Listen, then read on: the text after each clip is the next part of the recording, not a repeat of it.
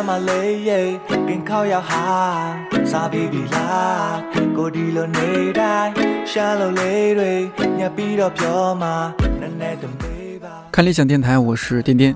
每次旅行回来，我总会觉得恍如隔世。在离我几百几千公里的地方，竟然有人过着完全不一样的生活，说着完全不一样的语言，有着完全不一样的想法。 我偶尔会想，如果我出生在那儿，出生在那个国家、那个城市，又将会有着怎样的生活和命运呢？去年我做了一档节目，叫《一百个职业告白》。采访不同职业的人，像是游轮导游、旗袍裁缝、宠物医生等等。每一个选题，每次采访，我都会为这种人生的多样性和未知性着迷以及心动。差不多同一时间，我的同事郝运来和齐溪在做另外一个项目，他们去到了边境瑞丽，采访那些在瑞丽做翡翠生意的人。在这之前，一说到瑞丽，我的第一反应是《瑞丽》杂志。但后来听了这档节目，才知道原来在瑞丽有那么多人做翡翠生意，还有一个翡翠直播基地以及庞大的翡翠主播群体。这档节目也用了一种很酷的方式呈现，那就是叙事型播客，使用大量的环境音，并且在叠加旁白的基础上，尽力营造一种听的人在现场的感觉。我们是这么走吗？哦，边境巡逻。你在说什么，等等？这个车，边境巡逻的车。你看那边也是中国字。哦。我们看到了漫长的国境线，还有一些就像你在商场看到的巡逻车一样的边境巡逻车，他们慢慢的从我们身边开过去。旁边的人告诉我们，沿着这条路走到尽头，往左转，再往左转。就到中国的国门了。去瑞丽采集素材采访回来之后一段时间，我看郝运来的状态一直不太好，总是心事重重的样子。我猜他可能在那边遇到了什么，或者做节目的压力太大了。等到去年十二月份节目上线，制作各方面也逐渐走向正轨，而且他的状态也好了很多之后。我约好运来录制了这期电台，听他聊了聊在瑞丽的所见所闻，以及接触了与我们生活工作状态完全不同的人之后自己的一些思考。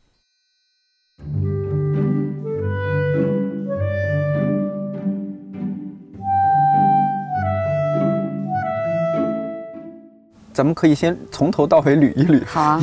上次和 DY 录了，就是我们艰难的 2019，焦虑的2019。当然，最后 DY 他觉得是我们要要这个差点死在二零一九。是吧？这一年咱俩就是哼哈二将，你在那边，嗨，然后我在这边，啊，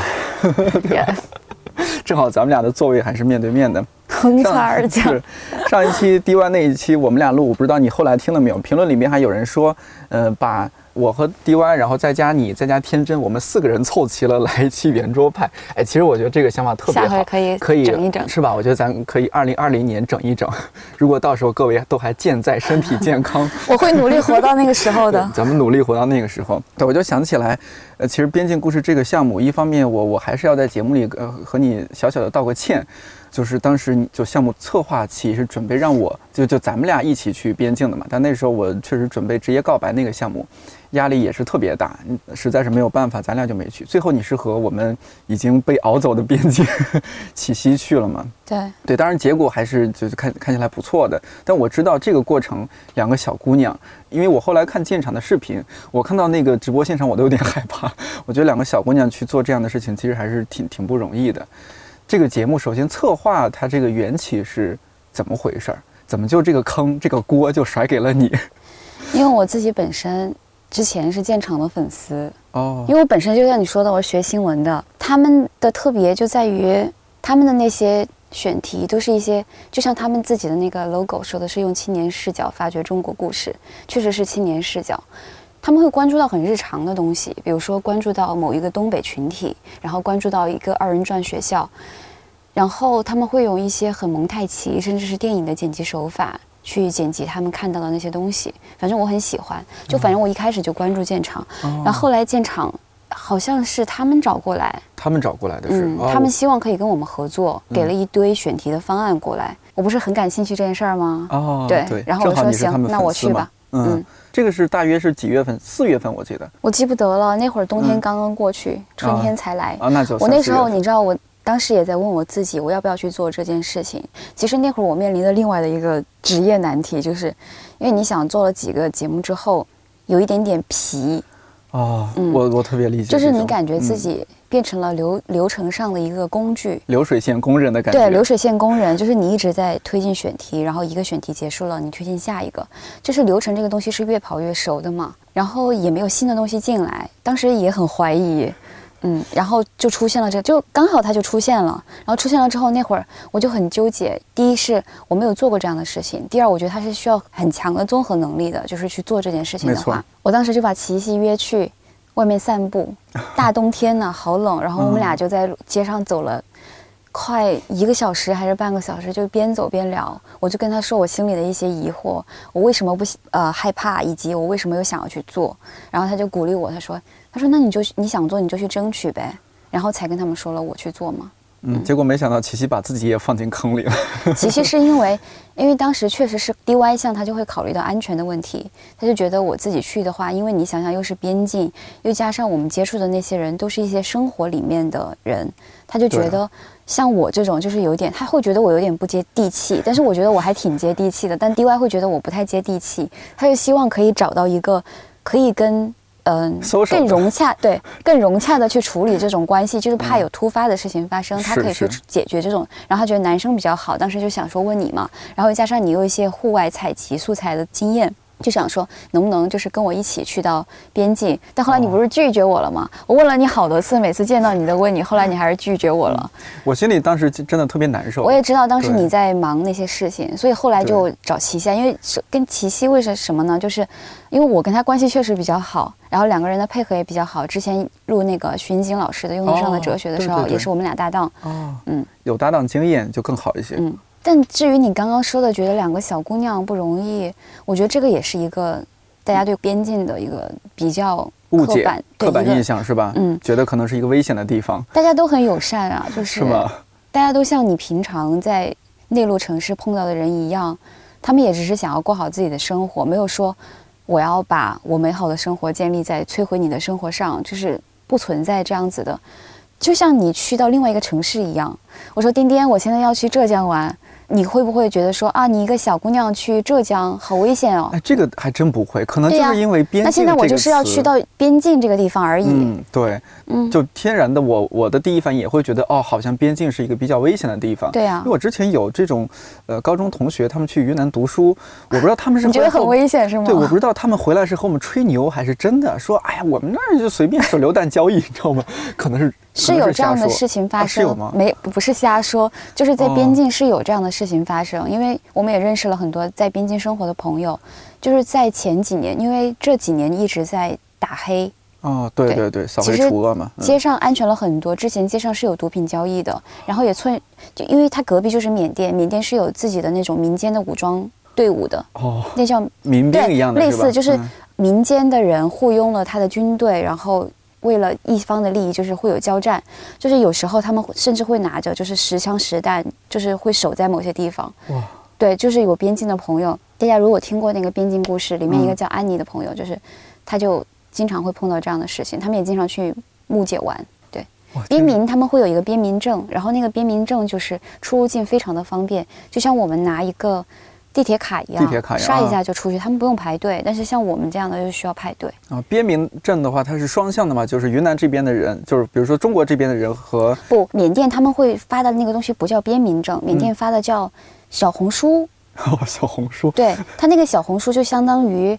相当于我们去国外的签证一样，但它那个东西就是它也会方便很多，但是也需要过关检查什么啊，的。多年多次往返，反正他一天之内来回几次都可以，它有期限的，现在期限是越来越短，就是就我了解到的。隔一段时间他就必须得重新一。个星期你必须去到那个边境那个地方盖章，如果你不盖哦章的话，他就会扣款，就是直到你回家的那天。当然我们在当天我们去就是去闲晃的时候，刚好也碰见一个缅甸的男人，就是我在发刊词里面也有讲，就是也有录下来，他就直接翻那个围墙翻过去。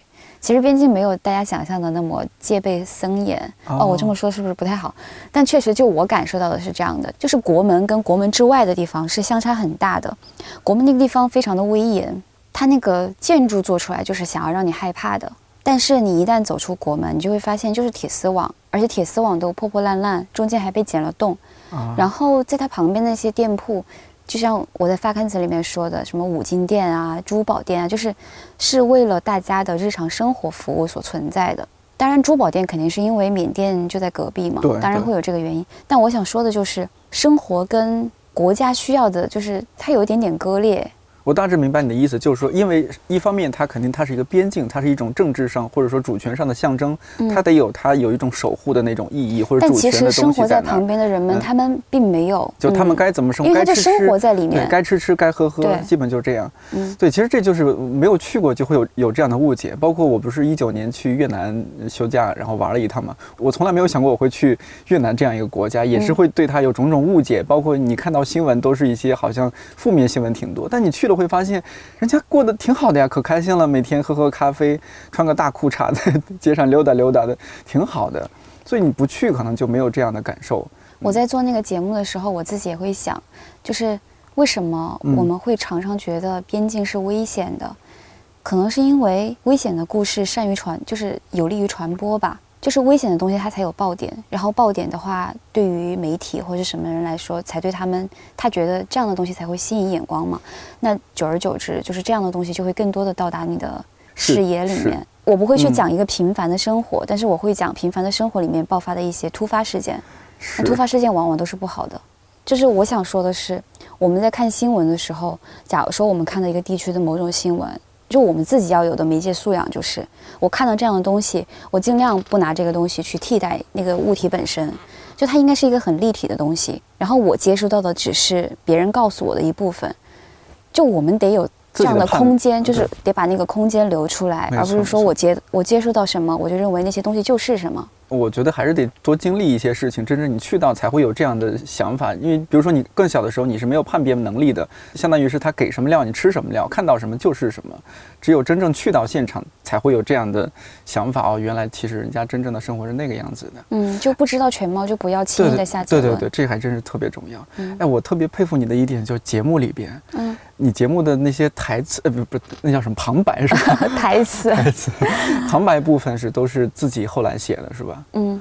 你是当时一边录一边就尽量的把这个画面就记下来，说哦，当时他是穿什么衣服，当时环境怎么样？其实我，哎，这这也是我就是回来反思的一点，就是自己也觉得没有做好的一点，因为也是第一次去。对。啊其实照理说，我应该每天回去都有一个整理日记，我应该要把我每天经历的事情记下来。可是你知道，我们白天几乎都在酒店。很少有白天出去工作的，一般都是深夜出去工作。白天在酒店干嘛呀？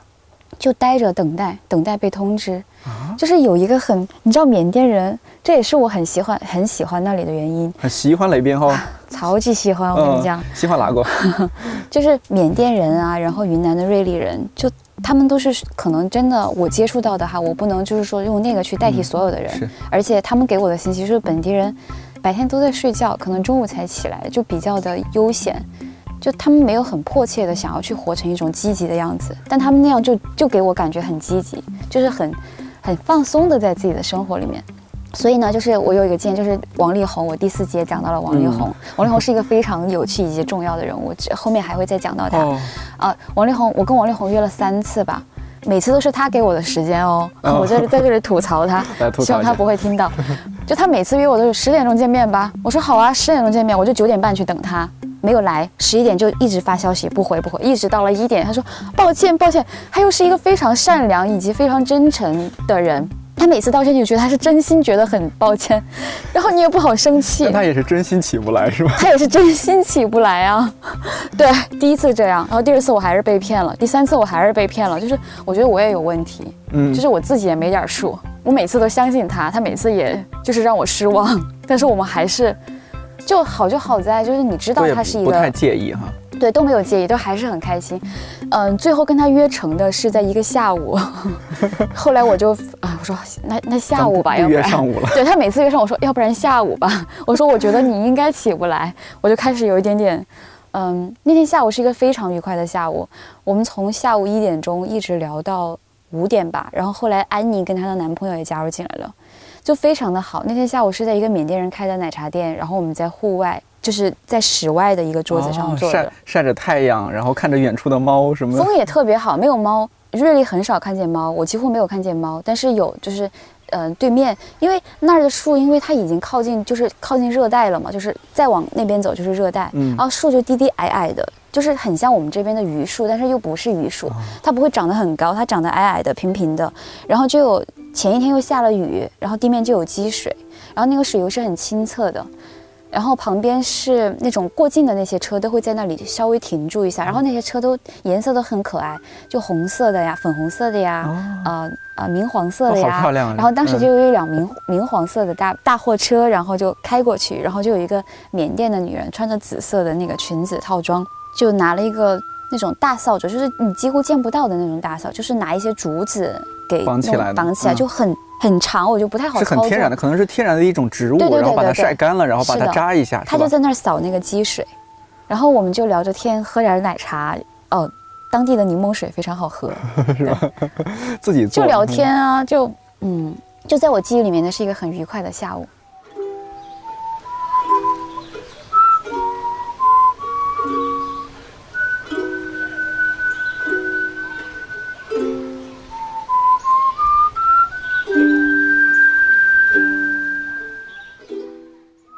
就我我我走，我说太远了，是不是？没有没有没有说太远，我觉得特别好。你刚刚我有点，我甚至有点羡慕，咱们俩都没有聊那么久过。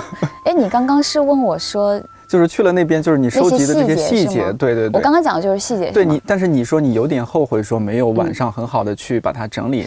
但你发现，就是现在我在跟你回忆的时候，我讲的东西也很细细节对，因为我自己本身就是我我我好像比较会关注到细节，就是我首先哦我是一个会关注到很多细节的人，然后呢，我没有做好的是我没有把这些细节记录下来。就如果记录下来，我觉得我当时的心情，就是如果当我回观我的心情的话，可能会有更多的东西产生，但是我没有做好，嗯，因为晚上都在出去工作，然后白天的话在酒店里面焦虑，就是 哎呦，那如果说你当时，呃，因为我看好几季文稿，包括评论区也有说为什么没有多放几张照片，我也心里会觉得是一个遗憾。其实你文稿里面我不想要放照片，是？吗？哎，为什么不想放照片呢？我看了，首先，我嗯觉得它就是一个音频节目，嗯，放照片的话，说明我还是在向图像屈服。我想嗯用声音的方式去呈现这个东西，我不放图片的方式，一部分是因为这个，一部分是我可能也许哈嗯，会在后记的部分放出来。哦，嗯可以，可以，也可以我。后面不是会有一个类似于像编辑手记那样的东西，然后到那一步的时候，我可能就会讲我很主观的感受了。前面这些东西虽然它是一个我尽量客观去呈现的东西，但是就像别人说的，也是我选择的给大家呈现的客观的。但是到了后记部分，可能会更加的主观，就是我会把自己放进来。我在那里的感受是什么？在我自己看来，就我最近因为做这个节目的原因，我也在想，就是嗯适合收听习惯的节目到底是怎么样的。首先，我不觉得知识类的东西是适合收听的，这种闲聊的，我觉得是也很适合收收听，是适合收听的。嗯，因为收听本身就是你是一个精力非常不太集中的一个状态，你在一个。嗯就是你的那个空间，其实人的时间就那么多。我把我就是注意力集中的那个空间，可能我用来看视频、看书，或者是跟人交谈。就是现在可能是因为现代的人都希望可以充分的利用起来自己的时间，比如现在我走在路上，我想说好浪费时间哈、我现在要听点什么？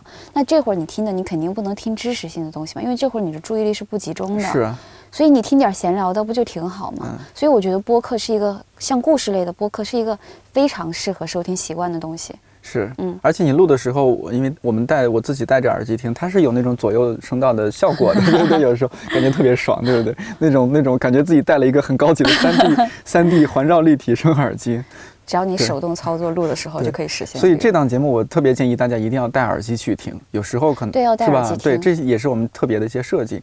哎，我有一点我我觉得我想和你学习一下，这是发自内心的、很真诚的，就是 我出去有时候录素材的时候，就心里不是特别有 balance，就是到底什么时候我该按下这个键。就我很多时候还是一个只是一个单纯的凭感觉。但是我现在听你的，我觉得你的很多素材收的是，我好多素材可能我自己就会遗漏掉它，或者说我就没有想过说可以收这个东西。比如说哪个素材你觉得你可能会遗漏？比如说单人，单人的又在抽查，我哎又在抽查对又在抽查了？就是你们俩聊的部分，比如说我自己可能不会说他一直让他整个录下来，我可能自己感觉哦这个该录，我我再去录。我不知道你是不是整个，比如说你们俩聊四个小时，你是整个都录下来了吗？我整个录，哇，你整个录啊？对，所以、哦，所以我回来之后面临的一个让我崩溃的事素材量极大 我得把它都听掉。啊，你能不能先说一下，比如说录这档节目，你去了那儿之后，你心里的一个想法是什么？就什么样的素材你要赶紧收下来？就是嗯像我这样的一个角色，就是在这个节目里面的角色，照理说他应该是一个事先编排，就是你是带着一个剪辑的思维去现场收集素材的，对是吧？你肯定是有剪辑思维，像你也有，嗯我肯定也会有。嗯，想着回来怎么用嘛？，对这个素材我收集起来，我可以放在哪个地方？它可以以什么样的方式呈现？但是呢，去到这里我完全没有任何的，当然也会有，但它非常的具体，它不整体，它没有办法放在一个整体的框架里面让我去想这件事儿。只是说我把这个东西弄下来，就是就是靠三观去搜收集素材，你知道吗？什么叫靠三，观去搜集呢？就是我觉得这个有趣，我把它录下来。就像刚刚我们俩之前发生的一些小插曲，对于我来说是是有趣的，我会把它放下来。嗯，但至于怎么用，就之后再看了。对对对，在一个你没有形成框架啊，这个是另外一回事儿。就是边境故事这个东西，它一直是一个动态的在形成框架的过程。嗯就是我事先其实我的故事框架并没有形成，我是到了现场，听到了那么多故事因为我的之后故事，嗯因为我一直在变，一直在变。就我们跟建厂的合作就是共用采访素材嘛。前期我们一起去碰那个采访对象，然后聊这个节目的主题是什么，然后碰了之后就有了几个人选，然后我们就去到了当地，然后见到那些人之后，你就会发现，有时候他们会给你一些疑问，就是人都是互相给内容的。没错，他会给你一些疑问，你想说，嗯，我有这个疑问了，我现在要找谁去解答它？然后你就是会通过他们去找人，就是人找人。就在边境这样的一个地方，特别是在玉城那样的地方，其实它是一个人际关系非常紧密的。我总能通过你找到我想要找到的人，只要你愿意帮我找的话。反正就是我发现一个人之后，我就会有新的需求，然后我就会去找到那个人，那个人也会把我带向故事的另外一个走向。所以我一直都是一个按图索骥跟戏码游浆的一个状态。然后这是大的那个你说的搜大集素材的戏嗯大思路码游浆，嗯，然后等到小的时候就是嗯细节的部分啊，细节的部分就是靠三观了。哦，首先基础的事实这个东西当然是我们都有选择的那个判断的，嗯。就是我们现在在聊某个点，这个东西肯定是要搜集下来。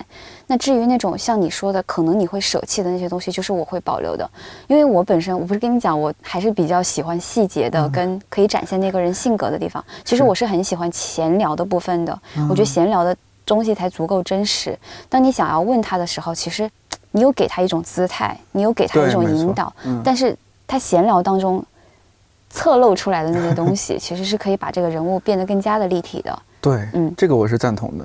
如果我我去想象这个东西，我们收什么声音，收一些细节，比如说那那个直播，就是呃那些淘宝直播还是叫什么，反正翡翠直播的那些主播的整个那个大的现场，那个声音肯定得收，这相当于环境音嘛。嗯，然后你还会收一些，我听到有什么问路啊，你好，什么什么去哪里，怎么走，这个是我有我有意有意识的，收集。因为我本嗯。身要做的就是，我们其实前期就像刚刚你问我的那个什么新闻，我跟你说的这是一个特嗯。稿的音频化，对，其实它不算一个严格意义上的声音纪录片，就在我看来，嗯，严格意义上的声音纪录片应该是一种 life 的版版本，是应该我在现场让所有的事情发生。然后在那里呢，我当时把这个问路的东西，就是我知道我用得着这个东西，因为我需要去过渡，我需要引到那个现场把大家。哦我没有办法直接尬进说好，大家好，现在我们在哪里？就是我没有办法以这样的尬，因为我毕竟是一个叙事型的播客，而且我本身就是一个在现场的东西，怎么让现场的东西更加的突出出来呢？就是把这些有的没的的东西，这些都随时录着。枝枝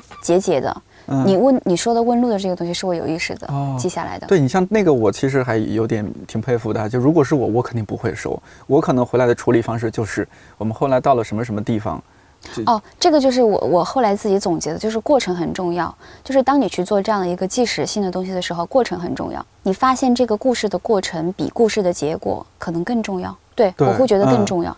明白。但是我确实是听了你的之后，我觉得哦，确实这样的处理方法更高明。我觉得这样的别，对，哎，咱不是尬夸，我是嗯，确实觉得这样的处理方式更好的。如果说我以后做一个类似的节目，可能我的转场方式也可以尝试这样的方式，就因为那个时候，比如说我经常就觉得那个时候就不开了吧，可能就没有开这个录音笔。你可能那个时候你就你比较喜欢工整的东西，我可能是有些素材洁癖，就是因为也是有你刚刚那种焦虑，就是我特别害怕，我出去做一个项目收的声音回来堆积在那儿，可能十几个 G 或者大几个 G 的素材，我觉得特别可怕。我希望就是但是惊喜往往就发生在意料之外。对，也可能对这样确实导致一个我这样收集素材的问题，就是常常会有遗憾，有时候可能手忙脚乱才赶紧把这个录音笔拿出来收这个。嗯，对，就我不希望说收太多素材。我当时的状态是我手上随时都拿着一个录音笔，哦就是一直拿在手上的，哦都不会搁包里面，因为搁包里面你需要一个拿的过程，但是那个事情就过去了。啊，呃，有一个就是当时我们出来很晚了，我在节目里面也有放，就那个狗叫声，所 以你稍晚一点，那狗就不叫了。不叫 对，所以你得你得一直拿着它，让它叫，逗狗叫是吗？逗狗叫。啊，对，这个确实是存在一个问题。我之前录都是放包里的，确实得存在一个把它拿出来，手忙脚乱的赶紧打开。拿手上得拿嗯手上。那你现在想想，有没有你觉得还蛮遗憾的一些场景？那我我这又又来学学习了哈，前车之鉴。对，你觉得遗憾，可能有些场景其实该收一下来着，没有收，结果是我没有场景上的遗憾，嗯我的遗憾是采访上的遗憾。哦，就是当我回来再次梳理那些采访的素材的时候，我会发现有些问题我没有问透。就是明明那里还有一个巨大的问号，可是我竟然没有问出答案来。就是比如说呢，有没有比较具体的例子？你觉得可以？其实它是可以更深入一些的。就是嗯，第四集开篇，嗯，我又来抽查你，我开篇是在讲啥？我有点忘了，我真忘了。你看你我 是我这个脑子现在完全是 开篇是一个就是陕北来的一个大哥，嗯就是他在陕北开了一家珠宝店，然后他就会每年都跑来瑞丽就是进货，然后这里的它的重要就在于。现在直播不是如火如荼吗？然后大家都是以一种线上交易的方式，然后去购买翡翠。当然，我不知道购买翡翠的可能是一些零散的粉丝，就是一些对翡翠本身没有用需求，然后他制造了这种需求的那种人，还是说是否也有那种像他这样的珠宝店主或者是经销商之类的，我我不清楚这个，我不确定。但就是他的这种购买方式跟直播的这种快速的购买方式形成一种很强大的对比。然后他的这种购买方式其实是瑞丽长久以来习惯的方式。然后这个代表的地方就是珠宝街嘛。然后那我们也是在珠宝街上碰见的那个大哥。哦然后但是我跟那个大哥呢，就是没有细聊，我只是把他交易的那个地方录下来了，我就忘记问问他他的故事。就比如说，我可以问一下他这几年发生的变化，因为你发现就是开篇的时候，他去买的翡翠是一百两百的货，就是那他之前难道也是在买一百两百的货吗？就是这个货架有什么什么变化，以及他从那么早之前就来了珠宝街，那之前的珠宝街跟现在的珠宝街有什么样的改变？然后还有一个问题就是，现在直播这么方便，你为什么不通过直播买？你要跑来这里用这样一种笨重的方式，这种笨拙的方式来购买翡翠，就是我想知道他是为啥，他图啥？对，这样的话就把这种开实体店的和线上线上的那种对比会更加强烈，就两这个部分倒有，就是它是另外的一个素材，就是珠宝街上珠宝，我我那一话叫做珠宝街的选择，选择打了一个引号。我有采访到很多的珠宝店的本来的货主以及在那儿开店的人，但是我就没有采访到很远的地方到。瑞丽这个地方购买货之后再离开的人，就这一部分人，他也、哦他也是一个声音，就他也是对这种东西他有他的选择的。但是我我当时没有细问，原因也在于，因为当时我们就是要去找阿凯，阿凯是我第四集的里里面的一个人物，嗯他是珠宝街的一个店主。嗯因为当时急着要去找阿凯，那大哥也特别好，他说我跟你们一块儿去，我说好啊，然后我就在跟安妮、跟阿凯，就是我的注意力在那个地方，因为当时我们约了采访，他就溜走了，我就没有抓到他。我后来回来的时候，我就觉得很遗憾，就是我其实可以多问他一些，但是我没有做到，那如果离得不远的话，还可以再去采啊。找不到啊。他是我们临时碰到一个人，就是在街上临时，就是我们当时在跟缅甸人聊天，你知道吗对，？正好遇到。我们在跟缅甸人聊天，然后他嗯走过来，他跟我们搭讪搭，讪啊，对。哎哦，对，这也是一个在户外一个就是现场采访特别好，就在那种地方，就是你可以在任何的地方随时跟任何你不认识的人聊起天来，这对我来说是一嗯个还蛮新的体验。因为你想想，在北京这样的城市，你可能跟一个陌生人聊起天来吗？别人觉得你神经病吧？极少，真的极 少。对你不会嗯去，就是大家就是做好自己。就戒备心比较强。我觉得在那种小地方，大家可能更 chill 一些。嗯嗯，就是我可以随时路边看到一个人就会哎。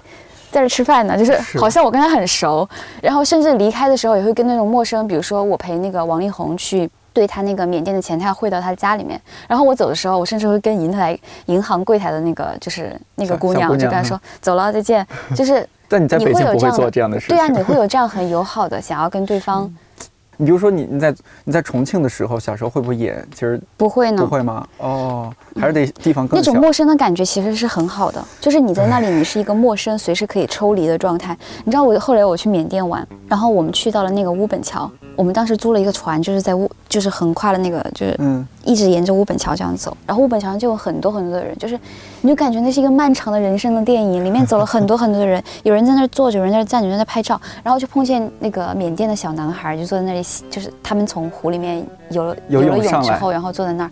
我们俩就是我在船上，他在那里坐，我们就聊起天来了。就他很自如。你记不记得是他主动和你搭讪，还是你？他主动跟我搭讪，啊，好棒啊！多大多大的少年啊？十多岁嗯，啊，就很自然说你从哪里来青年？对啊，青年就就是说，哎，你姐姐你是从哪里来啊之类的。他会什么 hello，然后我也啊 hello，hello，然后我嗯就会用缅甸语问候他们说明格拉巴，就是你看明格拉巴，我现在有点有有点不熟，就是缅甸语就是明格拉巴，就是你好的意思。你好的意思哦，明格拉巴。对，然后就会 谢谢互相，然后他就会夸你很漂亮啊，就是然后。他会用那种英语在夸你对对对，很漂亮。他先用缅甸语夸我说我听不懂，然后他就用缅甸语夸，然后夸完之后，然后就说啊谢谢，好再见，就是、你知道就是，因为船在走啊，我在走，哦对对对我没有办法停下来那种就是随时可以抽离，但是大家又没有任何的社交压力，嗯，那种感觉特别棒，对，感觉特别特别的舒服。深交，深交什么深交？深交太让人疲惫了，但是人就是有想要深交的需求，可能。我们再说回来一点点啊，就是你去到那个地方，你很多人，因为你这个项目这样做完就做完了嘛，你不可能说再回去补录或者怎么样。很多人你只是在那个地方认识，成为某种程度上的朋友，回来可能慢慢大家还是会各做各的事情。你做你的节目，他们继续卖翡翠也好，或者继续他们的生活也好，嗯大家可能慢慢又又又变得不一样了。嗯但是只是因为有那样一段经历，你都会觉得很美好了。嗯，我很希望他们能够过得好，就是我真是在心里面希望。哎，我跟你讲，说出来有点矫情哈。嗯，呃咱不怕矫情，我就喜欢看何老师矫情一下。我在剪节目跟就是写稿子的途中，就是有有崩溃两三次，就是那种崩溃，就是你回来之后，然后你又回听那些人，他告诉你，首先很感谢他们那么信任，愿意把自己的生活和盘托出的告诉你，就是他们的不堪、他们的疲惫跟他们的挣扎，就是他愿意这样信任你，然后告诉你，其实我们是不愿意的，对不对？对，我都不看，我只愿意录给我亲亲密的人看。首先，他们做了这样的事情，然后呢，我回来之后，我又是又重新的经历一遍他们的那种真，就你听素材的，我好像有一点点过分的能够感受到别人的情绪。就是我在听素材的时候，我就能够感觉到，其实对他们来说这不算什么事儿。就那里的人给人的感觉就是他们非常的坚韧，就是那个韧劲儿。我、嗯我就觉得我会比较脆弱，但他们就很韧劲儿，就是面对这样的事情。好，然后我说回来，就是当我感觉到这些东西的时候，我就哭，你知道吗？啊，你真哭了呀？真哭呢，在那儿好伤心你的在家里哭还是公司哭？公司是吗？偷偷悄悄咪咪的哭。怪不得没有看到你哭了。嗯，当时想的就是希你希望他们好。是吧？所以你说你这种状态，就我说的，怎么可能你很客观的去做一档节目？他肯定会有自己的个人的。但是你知道，我后来看评论的时候，嗯，里面有人就觉得我高高在上。对我也有看到。哎，这这个个我真是嗯等到我后记的时候，我再来解释一下这好好，那。那咱们今天就不写，不就是为什么我嗯要站在那样的一个，其实那根本不是一个高高啊，我我之后我能够理解再解释。，嗯对你之后再解释，就是你会在那个正片里面再做一集编辑手记是吧？嗯行，那咱们今天就嗯里边的内容就不加这一条了。嗯希望我很期待啊，期待 期待郝云兰老师的这个，你应该是又是自己的娓娓道来是吧？你到时候听一下。那除了你刚刚说到阿凯，包括第一集有董少伟，然后还有刚刚你说的李红，还有没有？你觉得，因为你从北京这样一个咱们平时都比较熟悉这样的一个生活状态、工作状态，一下子去到那边，你觉得很深受震撼的，有没有一些其他的一些人或者是场景？这里就是我们在当地有找一个向导，然后那个女孩叫安妮，哦，哦然后你说的安妮就是当地向导，对嗯，她跟她朋友的那种生活状态是非常的让我震撼的。他们像一群野外的嬉皮，就是安妮多大？安妮九六年的，哇，好小，和天真也同岁。不小，但他们非常的成熟，就是他们有他们应对他们的人生的，哦，他们的人生故事，想想我又想我我给你拿点纸巾去。不要。安妮他们带给我的震撼就是他们活得特别得劲儿，得劲儿，哎，这个词我得劲儿。我跟你讲特别，得，怎么个得法？我，哎呀，我现在我觉得我都得不起来。前段时间我们这儿已经下过第一场雪了，然后他们那边还穿着裙子呢。然后安妮的另外一个朋友叫阿班，是他的一个合伙人，他们有一起做一个工作室，那工作室是一个纹身工作室。我不是回来纹了个身吗？啊就是在他们那儿纹了个小云朵，还是如意，还是什么来着？云云啊，那那我描述差不多嘛。如意。然后她就穿着一个豹纹的裙子，一个吊带的低胸豹纹裙，在那儿炒螃蟹。然后那个螃蟹是在哪里炒呢？在野外，用用石头场景好朋克啊！用石头架了一个灶，然后灶下面是拿的一些柴火，就在那儿烧，然后一个巨大的锅，他就拿了一个巨大的铲子，穿着他的豹纹裙在那儿炒螃蟹。哦，我当时看到那个感觉是，我太欣赏了，就是我就欣赏这种得劲儿的感觉，就是活的特别的不在乎别人的眼光。对，就是老子不在乎，就是你怎么看我，我不我不在乎，嗯就是那种。就他们整个，他们那个整个朋友的那种氛围，就是那种、嗯那种他没有那种说我是为别人而活，我今天打扮，我今天化妆，我是为了你们而化，我不是的。就是我今天感受到了什么，我今天想要呈现什么样的状态，我就怎样。我今天就想穿个豹纹炒螃蟹，哇，这个画面真的好棒！你有拍照片吗？我有视频，但不能，就是不好吧？我觉啊得不好把它不好嗯们放出来，但很漂亮，是一个很漂亮的女孩儿。太遗憾了，怎么没有去呢？然后花臂，嗯花臂，大花臂，浑身花臂，他也是一个纹身纹的特别好的。然后他擅长的纹身的那个技法是线条。哎，他是就是本地人吗，安妮安妮是本地人啊，就从小生活在那安妮。是呃景颇族，然后哦阿、我刚刚说的阿班他是傣族，他们像一乌托邦，你知道吗？就是他们那儿，我太喜欢了。我也好，我也好羡慕那种状态，我也超级喜欢。你有没有问过他们说，你们没有过对大城市的什么？哎，我真是个俗人，或者说我们我像个傻子，我在他们中间。然后安妮跟我说了一句很震撼的话，我又在这儿。傻子。她说我在我的朋友们当中，大家都会觉得我是一个都市宝贝。后来我接触了你们，我发现我靠，你们才是真正的都市宝贝啊！他会这样子，你知道我在嗯里面的那个状态，就是一个局外人，正确吗？我很欣赏他们的嗯那种生活状态，但是我觉得，由于我的人生经验给我铺垫在那里，就把嗯我架在那儿了。你的人设已经立住了。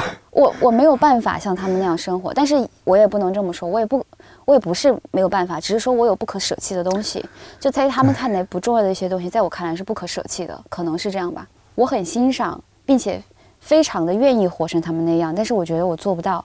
最起码现在做不到。嗯，也许呢，说不定好运来之后活成一个很酷的老太太，穿着小老太太六 对小老太太 六七十岁，小奶奶可以穿着很花的裙子在外野外架着那么大一口锅炒螃蟹，那我就会问我自己，为什么嗯我一定要等到六十岁才去做这件事情？嗯为什么我不能现在去做这件事情？有不可舍弃在那里。生活成本也不高啊。你的不可舍弃的东西是什么？你这是灵魂拷问，对，那拷问一下呢？你觉得有可能是什么？对自己的期望吧。嗯，就是我自己这几年感受到的，就是我有一种被外界逼着要去努力的感受。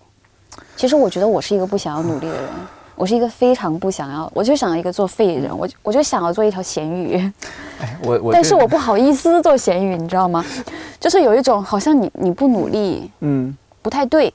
嗯，安妮后来回我就回来之后，我们俩还俩还聊天儿，嗯，反正她就有一种恨铁不成钢的他觉得你很懦弱，啊，嗯，对是吧对，他觉得我是都市宝贝，然后我是我是觉得，我昨天还跟人聊天呢，就都市不是宝贝这个词儿太棒了，真的都市。她超酷的，就是嗯很真实的一个女孩儿。他就是昨天聊天，然后呢？她矫情的非常尽兴，就这个我也很喜欢。嗯就是我喜欢那些很肆意的生活的人，肆意且真实的生活。就是我，他们就是一个矫情的人，那我就矫情的活着；我就是一个很虚很虚伪的人，那我就很真实的虚伪。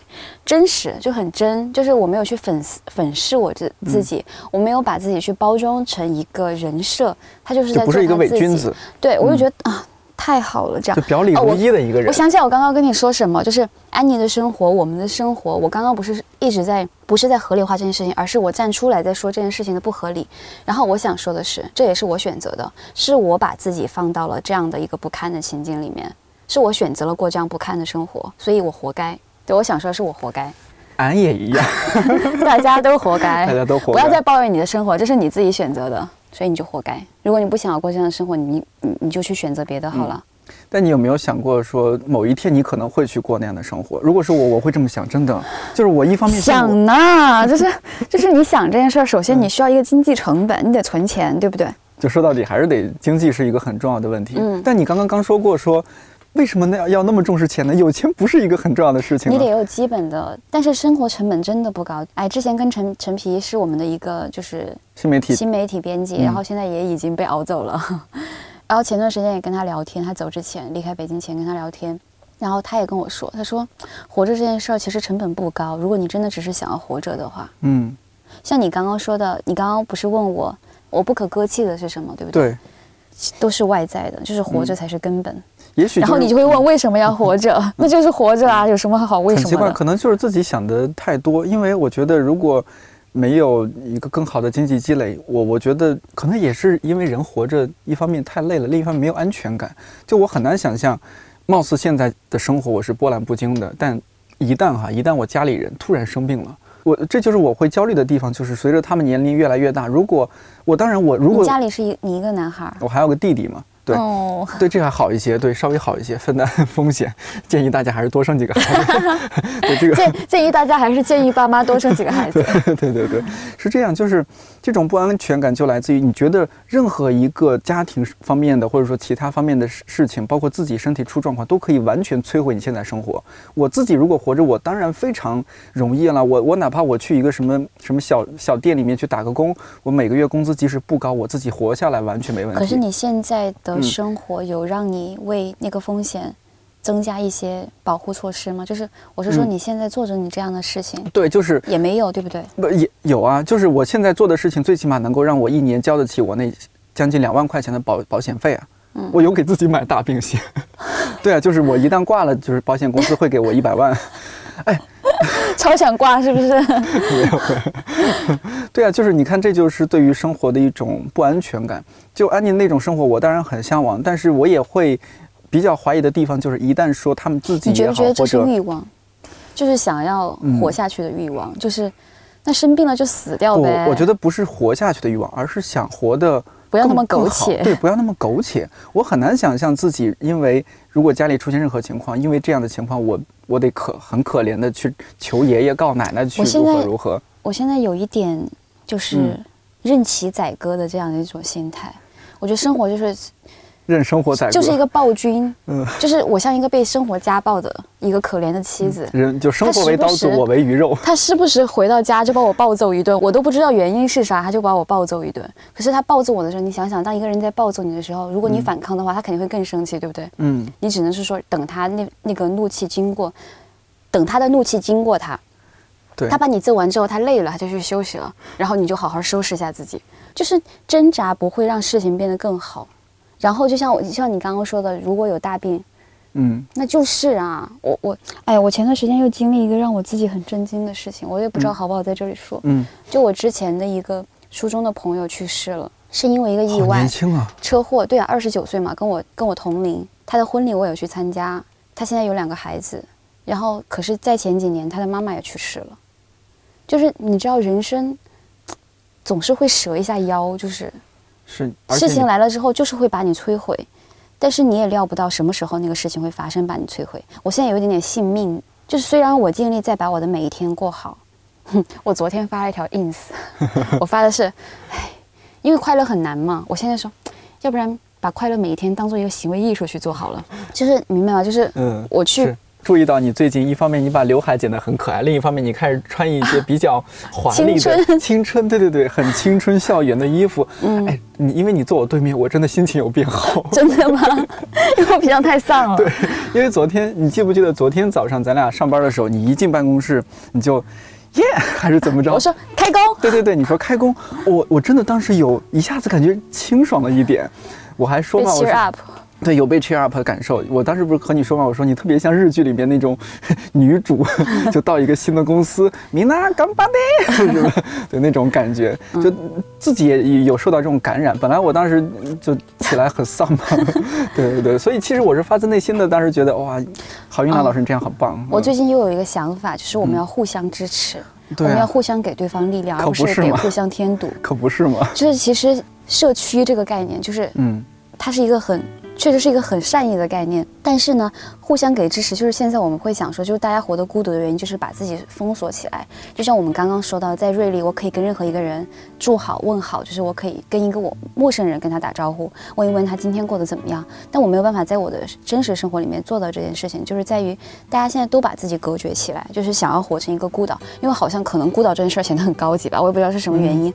反正就是，我觉得不要吝啬吝啬于去。表达你的善意，嗯，也不要害怕接受到别人的善意。但是呢，要尽量把关系变得轻松。就是我觉得太过于深刻的关系也不太好。是，其实你这一点上，我自己也有很大的担心。像刚刚我们就是你说的前天早上发生的事，其实我们就是在互相给对方。对，其实是一个很很好的互动。对啊。但是我也觉得啊，这样好棒啊。嗯。可能过几年回头想啊，那时候好中二。但是在此我们要一起就是并肩应对接下来的寒冬，因为二零二零年不是一个非常好熬的一年，感觉是更难熬的一年。我觉得是。我们可以接受现实，但是我们可以更加积极的去面对它，就是互相给彼此力量。就是当你觉得心里很很沮丧或者很什么的时候，去寻求帮助，不要堵在自己的心里面，嗯，去向朋友表达你需要帮助的需求。就是我现在我需要你的陪伴，去表达这件事情。然后当朋友向你表达这件事情，请给他帮助，不要拒绝他。嗯嗯。而且这样的朋友其实不需要太多的，可能一两个就足够了。我现在觉得。就像你我们之前聊的，你说深交是一件很累的事情，所以可能他就注定了不可能有很多个深交的人。那你如果有你想你有十几个深交的人，我我是很质疑你这种到底是怎么个深交就是当你很认真的去对待每一件事以及每一个人的时候，那个深交的东西它会被分散出去。就是当你对每一件事情都举轻若重的时候，你就会变得思两拨千斤。这也是我最近的一个感受。不举举轻若重，你要反过来吗？举轻若重，嗯，就是。举轻若重，就是我很认真的对待我每一件小事儿，就是现在我很认真的跟你交谈，我绝对不敷衍你，就是你跟我的任何一个打招呼，我都去认真的。我已经感受到了。当我很认真的去对待我生活当中的每一种事情的时候，我生活会变得轻松起来。不会变得更累吗？你觉得？不会更累，就是你是一个很真实的状态，放任自己的那种沉浸在某种很流淌的状态里面，才才会让你感觉到疲惫。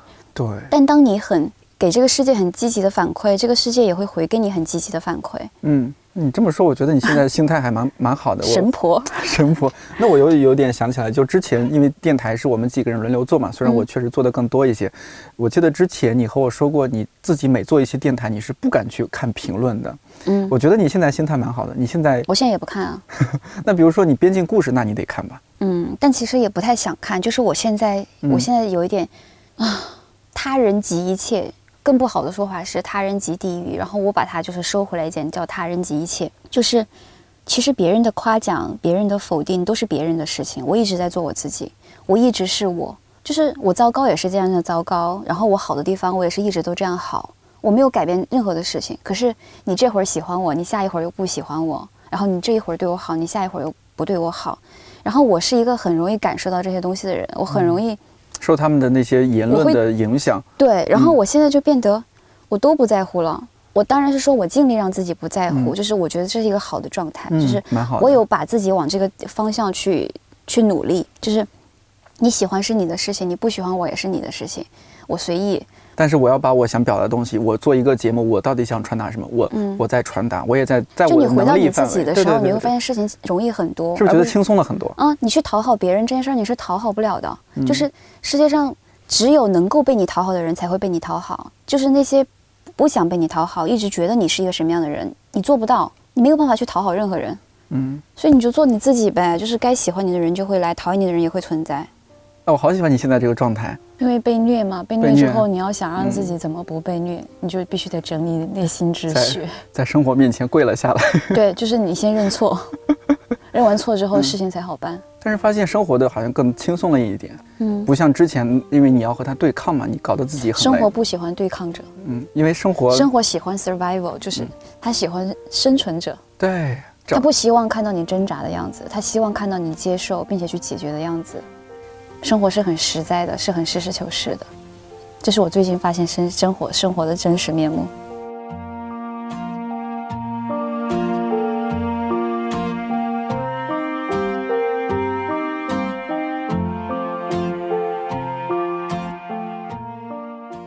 对于每个人来说，自己正在经历和感受到的生活当然是最重要的。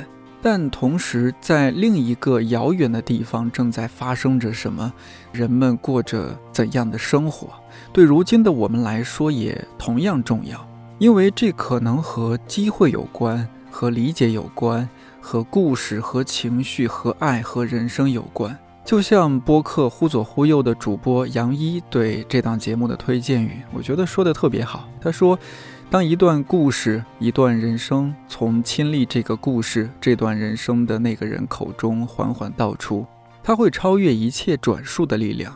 遥远的故事变成和朋友间的一场私密谈话，故事在此刻拥抱着你。”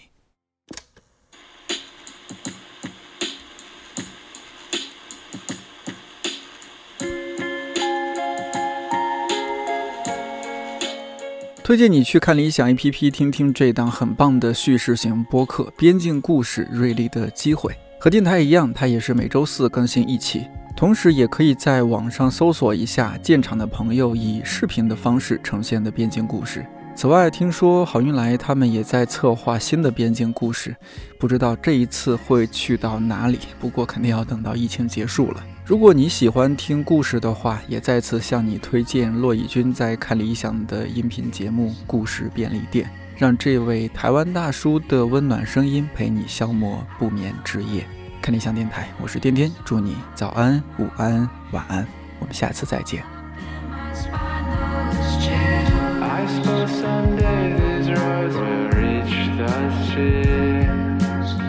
to pencil